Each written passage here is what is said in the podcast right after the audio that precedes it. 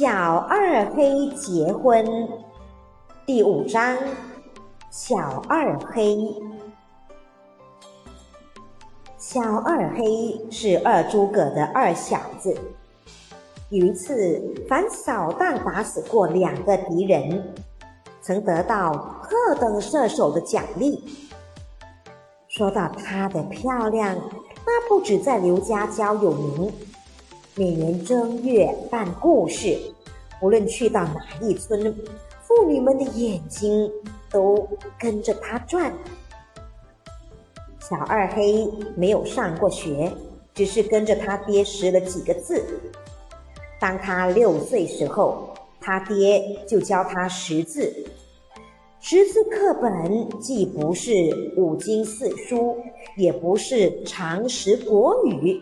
而是从天干地支、五行八卦、六十四卦名等学起，进一步便学些百仲经、玉匣记、增山补益、麻衣神相、奇门遁甲、阴阳宅等书。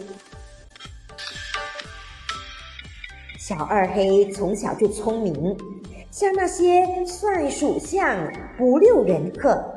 念大小流年或甲子乙丑海中金等口诀，不几天就都弄熟了。二诸葛也常把他引在人前卖弄，因为他长得伶俐可爱，大人们也都爱跟他玩。这个说：“二黑算一算，十岁属什么？”那个说：“二黑给我补一课。”后来，二诸葛因为说不宜栽种，误了种地，老婆也埋怨，大黑也埋怨，庄上人也都传为笑谈。小二黑也跟着这事受了许多奚落。那时候，小二黑十三岁，已经懂得好歹了，可是大人们仍把他。当成小孩来玩弄，好跟二诸葛开玩笑的。一到了家，常浩对着二诸葛问小二黑道：“二黑，算算今年宜不宜栽种？”和小二黑年纪相仿的孩子们，一跟小二黑生了气，就连声喊道：“不宜栽种，不宜栽种！”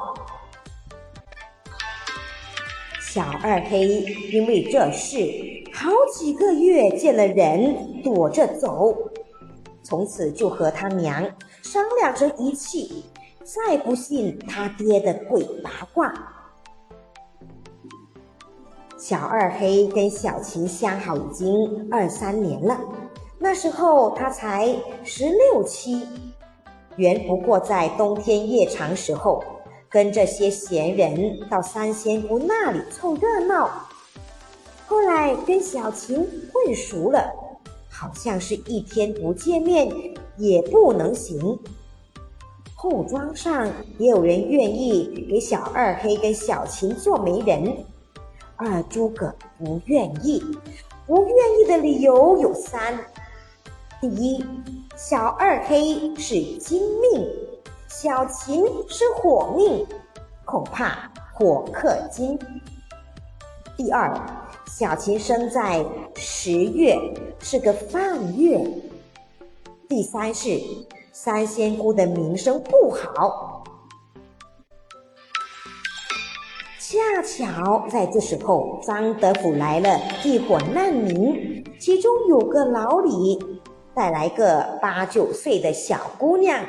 因为没有吃的，愿意把姑娘送给人家，讨个活命。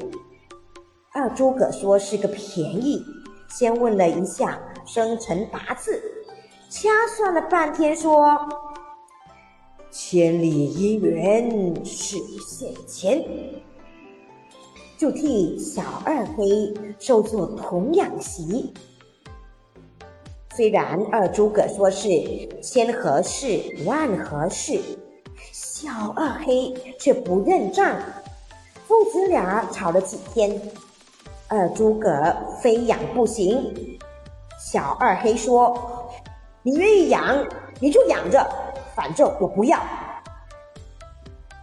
结果虽把小姑娘留下了，却到底没有说清楚算什么关系。